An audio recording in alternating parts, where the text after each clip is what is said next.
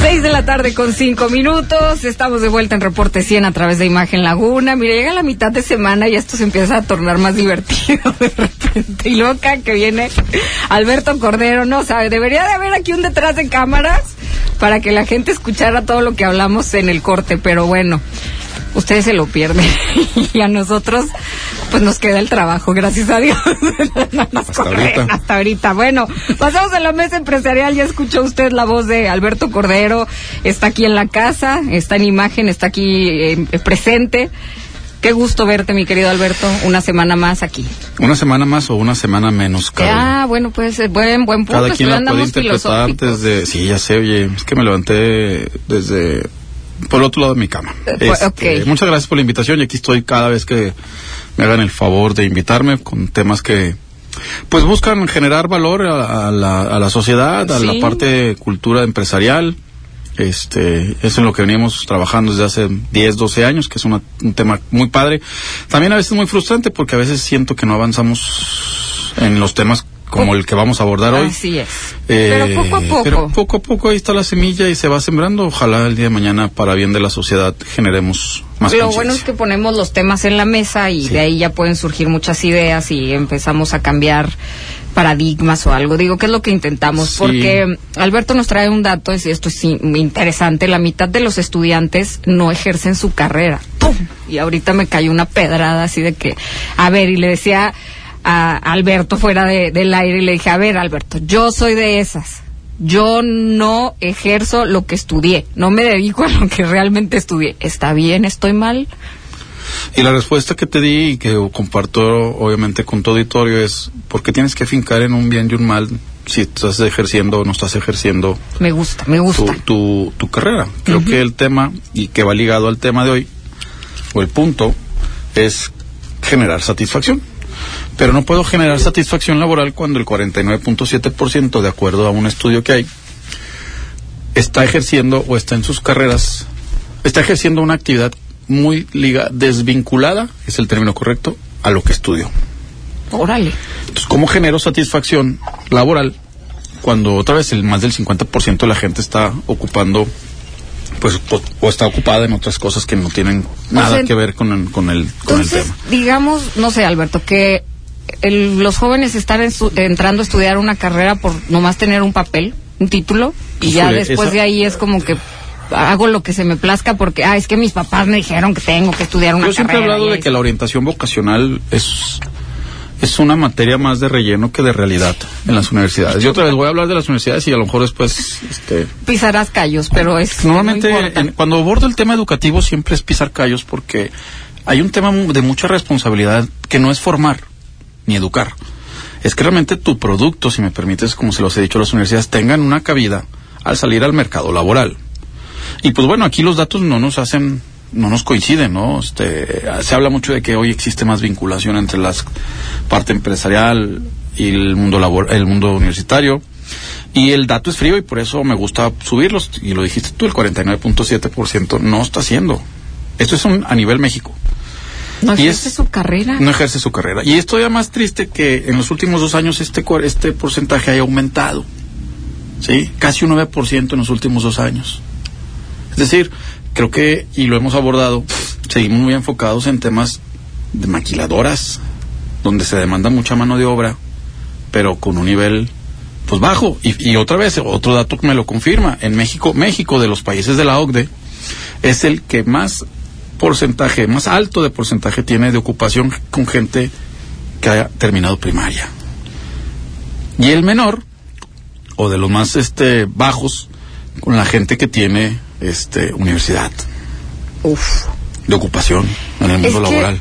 Parece que hoy en día. No lo digo yo, lo dice la OCDE. ¿eh? Sí, es que estamos viendo esto, o sea, escuchando estos datos que nos trae Alberto Cordero y em, parece que, eh, te decía, el, el tema de. En México, el tema de tener una carrera profesional no te asegura desde hace ya unos 20 años o algo así, no te asegura que vas a tener ni un buen trabajo, ni un buen salario, ni un buen empleo. Y se lo digo yo a los jóvenes cuando tengo la oportunidad. Eso es una realidad, pero seguimos vendiendo espejitos, porque mucho de la línea de la venta, porque realmente es lo que se está haciendo en, las, en los centros educativos, es estudia para ser alguien. Y perdón, Ay, no, necesitas estudiar para ser alguien. No, ya eres alguien. Yo no estoy diciendo que no sea favorable estudiar y llevar una preparación académica. No, yo No también diciendo- estoy a favor de la Pero educación, creo que sí. yo sí, y yo esto lo he venido suponiendo en la mesa desde hace X cantidad de tiempo, que yo creo que los planes de estudio, así como las carreras de algunas universidades, están fuera del orden mundial. Sí, ya, casi que obsoletas, ya ¿no? están De- obsoletas. Sí, de- y, y hay un déficit de mano de obra con especialización en otros rubros. ¿Sí? Pero como son, son carreras o son matrículas que a veces no demandan tanta cantidad de, de, de, de, jóvenes, sí, a- no le doy preferencia. exacto, no. Sí, aunque el mercado laboral te lo esté pidiendo, pero no me demanda para llegar a un punto de equilibrio de, de- de negocio, entonces por lo tanto no lo doy. Ajá, y hablando de carreras como ingenierías, tanto en, auro- en aeronáutica, ingeniería electrónica, en mecatrónica, en robótica, en inteligencia artificial, en, No hay. o sea, ahora hay un la demanda es, es impresionante, Es- pero pero sí, muchos jóvenes dicen, ay, son mejor me-". escasas. Ajá. Son las casas es los como, centros de estudio que te dan, que, que tienen esta visión. El no me gustan las matemáticas. Ahora, educar no es tener mu- muchos centros de estudio en, en México o en el Te país. iba a decir, oye, somos de los... eh, El la comarca lagunera es de los lugares en donde más centros de estudio hay a nivel nacional. Yo me quedé en el último conteo que hice, eran más de cincuenta y tantos centros de estudio, entre los que estoy incluyendo universidades y centros de centros técnicos. Ajá, ¿sale? sí, sí, sí. Y mira, el dato de los jóvenes es bien triste porque lo estás comentando. Pero los jóvenes tienen una de las tasas de informalidad más altas en un rango de edades de 19 a 24 años. Eso te iba a 25 preguntar, que qué pasa con estos jóvenes que no ejercen su carrera y si es, es que se están yendo a la informalidad Sí. o se están dedicando a otra cosa, pero ya me acabas de responder que el tema de la Casi el informalidad. 67% de los jóvenes en este rango de edad están en la informalidad. En actividades que obviamente, pues sí, sí vives, pero no te generan ningún valor. Y ahorita hablábamos de si algo hemos apostado a generar en el país o de algo debemos de apostar, que, que es la cuestión de la satisfacción laboral, que se traduce en una satisfacción personal y social, pues con este dato no estamos generando ninguna, bueno, no estamos generando las cantidades suficientes de satisfacción laboral. Que la gente está trabajando porque tiene que trabajar, y eso es lo que yo pongo en la mesa, no porque quiera trabajar. Entonces, Porque tiene que porque tienes que comer. comer y Claro. tiene una familia que Sí, mantener sí, sí. o Y- tiene... Sí, y, sí. y no me voy al, al- y no me voy a meter a más temas porque nos haría- nos saldríamos del mismo como decir bueno es que tiene trabajada porque tiene cuatro o cinco chiquillos bueno sí estoy de acuerdo pero si tú le das la posibilidad de estudiar al joven en algo que realmente sabe que va a tener eh, un desempeño y va a tener un crecimiento económico pues está bien pero ahorita no se lo está no está topándose con eso creo que el tema es revisar realmente qué es lo que está demandando a profundidad del mercado laboral, no solamente en México, porque esa visión ya quedó muy corta, sino en el mundo, y empezar a tener visión en, el- en materia educativa para poder realmente eh, generar los egresados que el mercado laboral en el mundo está pidiendo. ¿Hacia dónde va? Lo acabas de comentar y creo que te interrumpí, perdóname por No, eso. no, no, adelante. Inteligencia artificial, simplificación de procesos. Hoy leía un documental, no un documental, hoy leía un informe en donde el negocio en los próximos 20 años va a ser ya no generar eh, trabajo, sino procesos, eficientar procesos. Hacia allá va. Y creo que aquí seguimos en las áreas administrativas, eh, muy basadas en esa, en esa, en, en- en ese desarrollo, en temas legales, eh, y cosas que realmente es que no se van requiriendo. Entonces creo que eso es hacer un análisis y creo que también aquí hay, como siempre lo hemos dicho, es una corresponsabilidad de tres partes o de cuatro. Por un lado la sociedad, y cuando hablo de sociedad hablo de padres de familia que se, realmente tengan un, una retroalimentación con sus hijos, que quieres estudiar. Yo podré estudiar o quiero estudiar contabilidad, pero si el mercado laboral no te lo pide, pues yo tendré la obligación de padre de decirte, no, es que me gusta la contabilidad. Sí, pero a lo mejor eso te va a impedir desarrollarte en lo que tú estás pidiendo, como es tu caso, y no vas a estar satisfecho. Nomás te estoy dando el dato y tú podrás decidir para que después no me digas no te dije, como padres. Sí, como padres, digo, poner la información ahí. es que ¿no? quiere estudiar lo que quiera. Sí, una cosa es que quiere estudiar, nada más que hay que hacerles consciente a los muchachos que cabida en el mercado laboral, algunas carreras ya no van a tener. No, es, eso es una realidad. Y que cargue con eso en una cuestión de desempeño y de, y de, de frustración, de tolerancia o de agrado a lo que está haciendo. Y es que yo recuerdo cuando estaba en la universidad y todo que pues, tenía el compañero que tenía el 99 de promedio, ¿no? O el 100 o 10, como lo quieran ver. Eh, y era como, no, wow, el más inteligente. Y de pronto pasan los años y volteas a ver y dices, ¿y dónde está el que sacabas, el que sacó Ah, 100 bueno, de promedio? Ese es otro dato muy ¿Y qué- interesante. ¿Qué, sí. hace o qué? ¿O qué? La ¿Dónde mayoría de esos Y- casos están semiocupados porque pues en la parte de la práctica no supieron, más bien la parte de la teoría, de los libros, de las clases, pues nunca pudieron muchos de ellos tratar de ejercerla en la realidad, ¿no? Sí, que, que tampoco el tema de la calificación, claro que hay que aprender, ¿no? O sea, claro no que... estoy diciendo que no. o sea, exacto, pero el que tengas un eh, promedio perfecto no te garantiza nada en la vida. No, no, no. Y luego otro, otro de los eh, de los componentes de este mercado, que es la parte empresarial, que también debería de saber, eh, entrar en una, en una reflexión de la mano de la vinculación que supuestamente existe con el con la parte de estudiantes o del de la parte educativa y decir, ya no me mandes gente de esta, mejor prepáramos en este lado. Que hay, hay algunas iniciativas o hay algunos casos que está haciendo así, pero no la mayoría. Y no lo digo yo, ahí está el, el número, es el 67%, es muy alto. Es muy alto. Entonces también por eso esto nos abre un tema social, que lo decía ahorita y no me voy a meter, porque pues después estos 67% está en la informalidad y muchos de estos informales terminan, pues tú sabes, delinquiendo o en el mercado pues o no haciendo cosas ilegales. Y si algo necesita nuestro país es precisamente un poquito de orden en el tema también tributario, porque todos estos jóvenes pues, no Sí. pagan impuestos.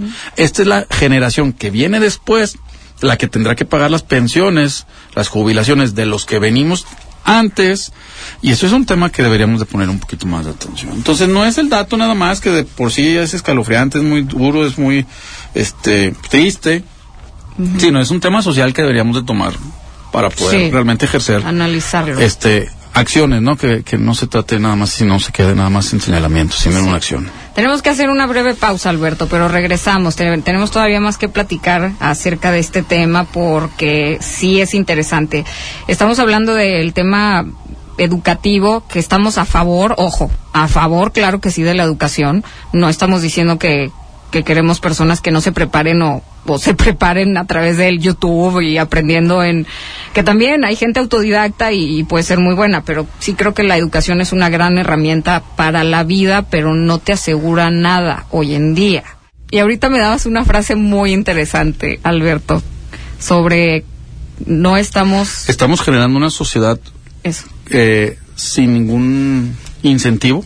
La palabra que usted es otra, yo sé, pero o estamos generando una sociedad frustrada laboralmente hablando, Uf, que genera una sociedad soci- eh, desde un punto de vista familiar frustrada. ¿Y por qué? Porque pues si simplemente, como lo dices, el 49.7 no está ejerciendo su carrera, no tiene cabida en el mercado laboral, o está desvinculado en su mercado laboral, lo que estudió, que se generó una ilusión, y otra vez basado en, en- en dichos y en frases y en eslogan de que hay que estudiar para ser alguien en la vida, este estudia y, y lo decías tú antes de irnos al corte, hoy estudiar, salir con un título, y lo- se lo he dicho, los, se los he comentado a los jóvenes, no es más que una herramienta más que no te garantiza nada. Así, frío, como debe ser. frío. Y te doy otro dato. Conforme va avanzando la edad, existe menos vinculación de la gente a lo que estudió. Si ahorita hablamos de un 49 punto por- de 49.7% de los jóvenes que recién salen de la carrera, conforme vas avanzando en edad, menos tienes que ver con lo que estudiaste originalmente. O sea, a los 30 ya ni te acuerdas de qué. A los 30 estás buscando en qué acomodarte, valga el término, que- aunque no tenga nada que ver con lo que lo estudiaste. que- porque el mercado, porque el mercado te lo está demandando así. Y otra vez, yo no busco fincar un responsable. No es. Y hay que entender que el mercado, y este es un tema para los empresarios, porque creo que el- esa es una parte que el empresariado debe de, de concientizarse mucho. No para responsabilizarlo, sino para entender cómo está el mercado laboral hoy en día. ¿Por qué? Porque de aquí se desprende mucha inestabilidad, que es algo que al empresariado le cuesta mucho dinero. Sí, sí, le cuesta mucho. Al estar a inestable este el mercado, genero rotación y por lo que genero rotación me cuesta la rotación porque no tengo mis bases. Y entonces em- generas una campaña para buscar gente, pero es más de fondo. El reclutar gente hoy en día y tener nuestras plantillas va más de fondo raíz. Y yéndome al tema de las universidades, Alberto, eh, es muy diferente en otros países y yo sé que las comparaciones chocan, ¿no? Son, Son odiosas, pero son necesarias. Son necesarias. Porque estás en un mundo globalizado, que Sí. es algo que el mexicano le cuesta entender. Sí. Y en otras partes, cuando tú entras a, a una carrera, puedes agarrar materias de así te gusta, así de dulce de chile y de manteca. Y las y estudias de las tres, o sea, unas son matemáticas, otras de humanidades, otras más de eh, creatividad o eh, arte, escultura, no sé, pero puedes, o sea, hacer un híbrido, Sí. como lo mencionabas ahorita también fuera del aire, haces un híbrido de tu carrera y sales con mejores herramientas Sí, el- a la el- hora de, de la- presentarte en, en una empresa. La matrícula en otras partes del mundo te permite tener cierta flexibilidad Sí, para en el camino generar o adecuar o agredi- agreder, no, perdóname, in- eh, incluir alguna carrera que tú, en base a un estudio o en base a tu conocimiento o, la vinculación con las empresas, di- detectaste como un área de oportunidad y la incluyes. Así es. Hablábamos ahorita del, de cierta, del periodismo, por decirlo así. Se busca o se buscaba gente que de comunicación para trabajar en una empresa de medios de, De comunicación. de comunicación, pero con cierta expertise en redes sociales. No lo hay o no lo había. Entonces, este, este dato que tú comentas es muy, muy adecuado.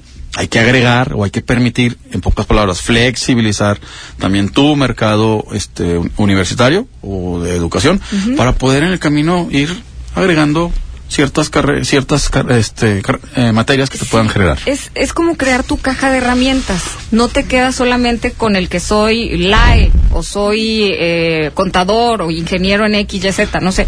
No, sino que dentro ya de mi caja de herramientas Claro. tengo eh, también, eh, no sé, eh, un semestre de esto o un año en esto o también hice eh, un diplomado en, en X, Y, pero distintas, o sea, que te puedan dar esta caja de herramientas más, eh, más completa. Bien, eso me abre la oportunidad, y es un comentario de, de mucha avanzada de tu parte, porque entonces me abre la oportunidad de decir, entonces el sistema educativo tiene que dejar de educar como si fueras una en una empresa, en donde todo nada más por aquí cuadrado, cuadrado, cuadrado, y no tienes esa flexibilidad que en algún momento se le criticó a eh, um, esta señora de los de las guías Montessori, a María Ah. Montessori, en donde con, pe- con- Sí. en, en diferentes de diferentes edades Conviven con- en un salón niños de distintas edades. desarrollando las habilidades que realmente el niño carece o fortaleciendo ciertas habilidades que el niño ya tiene.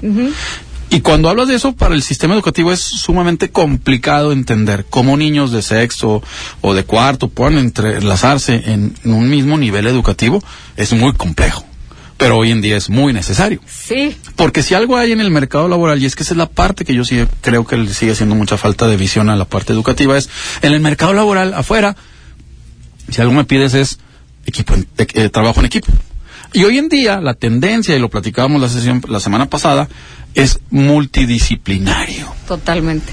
Te encuentras con distintas generaciones ahora en los trabajos. que enriquecen las ópticas, la ventaja competitiva de los jóvenes ante su dominio de la, de la tecnología, porque vienen con ese, bueno, están en su tiempo, y los que traemos experiencia y que no, no conocemos o no dominamos esta materia, enriquecen. Entonces el sistema educativo tendrá que modificarse y el, y el, y el empresariado, insisto, creo que tiene, tiene que parar un poquito más de pestañas también para buscar, o más bien parar sus oídos para buscar, eh, pues, gente que realmente esté eh, satisfecha con su estilo de vida, tratando de generar satisfacción en los centros de trabajo, porque hoy es, eh, vas al trabajo a sentirte satisfecho. No, pues es que tú ya debes de venir satisfecho, ¿no? comido, por así decir. Tú ya debes de venir comido. Desayuno en su casa. Ah, bueno. o sea, hablando. Ay, Carole. Carol, buen punto, pero sí, más o menos ya más debe o venir. menos, o sea, Sí. no busques. Yo bien, yo bien técnico, bien formado y tú sales por la tarjeta, pero bueno, sí, ya debe de venir satisfecho de casa. Que sí, realizado. Pero ahí le fincan muchas responsabilidades al patrón o al, al- al- perdón, por un término muy viejo, al, al empresario. O sea, desarrollalo. Ahora también haz lo posible porque estés satisfecho. Oye, ¿y el tema social? Sí. ¿Cómo se De la yo, fíjate que afortunadamente y ese es un tema que lo voy a dejar ahí en la mesa porque creo que ya se nos está yendo el tiempo, pero nomás voy a un dato bien bien complicado. ¿Cómo se ha de sentir un padre de familia o madre que durante tres, cuatro, cinco años estuvo pagando la carrera de su hijo y que sale y el mercado laboral no lo demanda? O, sin denotar la actividad, anda de Uber, de Didi o de otra actividad. ¿Cómo se ha de sentir ese padre o esa madre? Frustrado. Creo También. yo. Yo creo. Yo creo que Yo sí. creo. Y eso, a la larga, tiene una repercusión social. Genera violencia. Consumo de otras cosas. E, Salidas insatisfa- e insatisfacción social en una sociedad muy difícil después de llevar a un primer plano, a un primer nivel de exigencia. Y querernos aislar en el mundo que hoy se maneja en base a exigencia nos va a llevar a una condenación de no ser, de ser siempre un país subdesarrollado. ¡Pling! Triste realidad o simplemente dejémoslo en realidad. Ya cada quien lo verá como una oportunidad o como tirarse al piso. la labor de, tu, de su sí, las labor de tu servidora es siempre poner estos temas para para conocer el contexto y saber la toma de decisiones que creo que tiene, te- tenemos que Por llevar a cabo son Carol, estas ¿verdad? mesas, para toma de decisiones. no es otra finalidad no es un Así es. odiame y un ámame como a veces o te odian o te aman no Ah, sí, simplemente uno es. es incómodo sí pero creo que es necesario Totalmente. Gracias, la incomodidad es necesaria también. sí porque te hace moverte cuando Sí. tú estás incómodo en una silla ¿Te mueves? buscas moverte. Si no, no haríamos nada. Alberto, te encontramos así, Alberto Cordero, en todas tus redes en sociales. todas mis redes sociales Libros también tiene Alberto Cordero, así Ahí que estoy. ya sabe, búsquelo. Y la próxima semana te esperamos con otros temas. todo gusto. Y ya para seguir ahí, este, picando ideas. generando ideas Y que generando necesita este ideas país y- y- más bien, este, moviendo cerebros o algo por el estilo, y la mente. incentivando Así es, gracias mi querido Al Alberto. contrario, muchas gracias a Un ustedes. gusto tenerte aquí. Así Muchas nos gracias. despedimos de este reporte 100, 6 con 30 minutos. Quédese con Esteban Arce, más noticias aquí en Imagen. Mañana lo espero en punto de las 5.30. Mañana jueves ya es mesa de análisis deportivo con Carlos Arturo Zabaleta. Me despido, soy Carol Pérez. Que tenga una excelente tarde.